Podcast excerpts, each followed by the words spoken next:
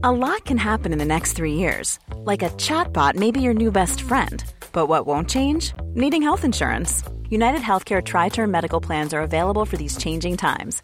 Underwritten by Golden Rule Insurance Company, they offer budget friendly, flexible coverage for people who are in between jobs or missed open enrollment. The plans last nearly three years in some states, with access to a nationwide network of doctors and hospitals. So, for whatever tomorrow brings, United Healthcare Tri Term Medical Plans may be for you. Learn more at uh1.com.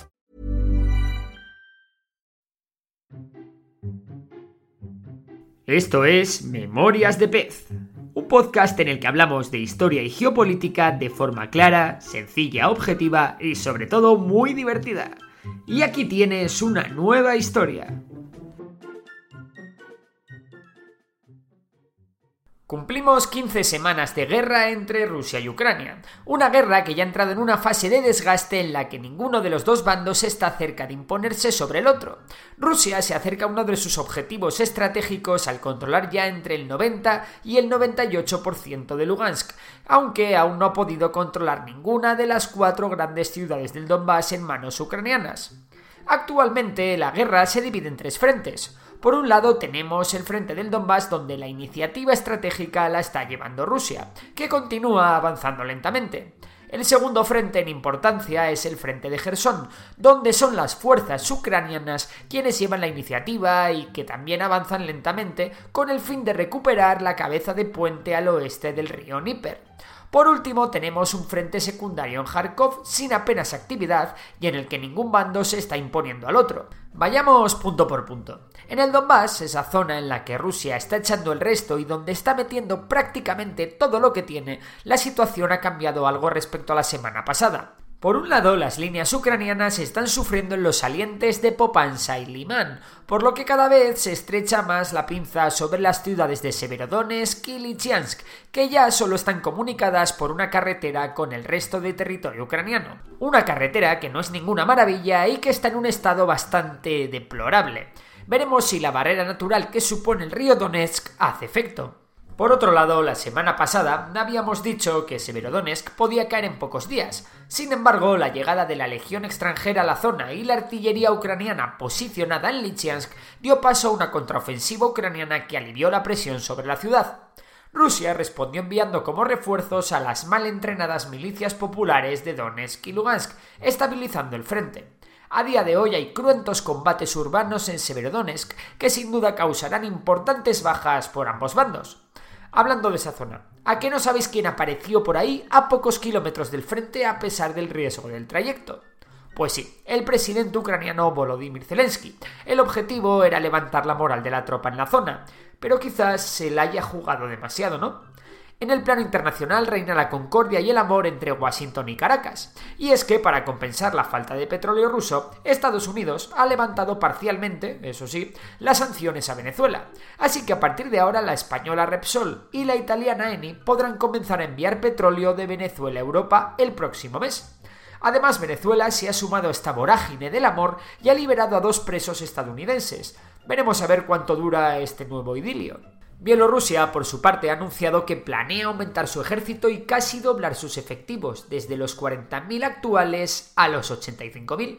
No es para menos, y es que Lukashenko necesita generar disuasión para evitar futuros encontronazos con los países del bloque occidental y para disuadir al Kremlin de una posible anexión del país.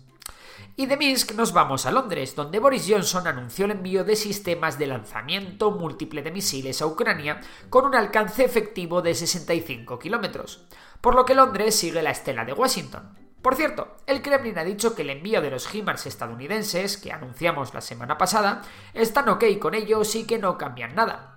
Pero la sorpresa viene de España, concretamente de Zaragoza. Y es que después de que las autoridades ucranianas dijesen que España estaba racaneando con la ayuda a Ucrania, el gobierno de Pedro Sánchez ha contemplado la posibilidad de enviar unos 40 tanques Leopard 2 a 4 que España tiene fuera de servicio, acumulando polvo en Zaragoza desde 2008 un envío que podría ser un antes y un después, ya que España sería el primer país en enviar tanques de fabricación occidental a Ucrania. Eso sí, para hacerlo necesitará el visto bueno de Alemania, fabricante de dichos carros. También España podría enviar misiles antiaéreos de baja cota Sorad que en la actualidad el ejército español ha sustituido por otros sistemas más avanzados. El problema es que para utilizar todo esto, los ucranianos tendrán que recibir una formación específica que se podría impartir en Letonia y en España. Y por último nos vamos al norte de Siria, donde el presidente turco Erdogan ya ha realizado los preparativos para invadir parte del norte de Siria en poder de los kurdos, concretamente las zonas de Manbij y Tal Rifat. ¿Y por qué os cuento esto en un vídeo sobre Ucrania? Pues porque el presidente turco habría tomado la decisión sabiendo que la OTAN no se va a oponer si ésta quiere que Turquía no vete la entrada de Suecia y Finlandia en la organización.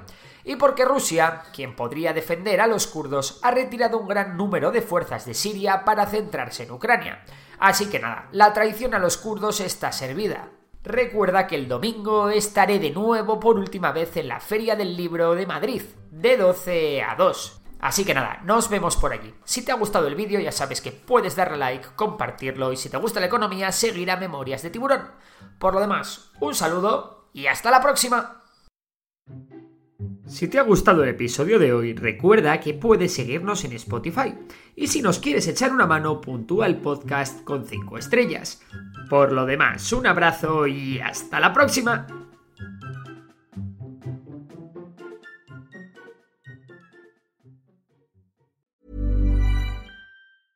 Ever catch yourself eating the same flavorless dinner three days in a row? Dreaming of something better? Well, HelloFresh is your guilt-free dream come true, baby. It's me, Kiki Palmer. Let's wake up those taste buds with hot, juicy pecan-crusted chicken or garlic butter shrimp scampi. Mm. Hello Fresh. Stop dreaming of all the delicious possibilities and dig in at HelloFresh.com. Let's get this dinner party started.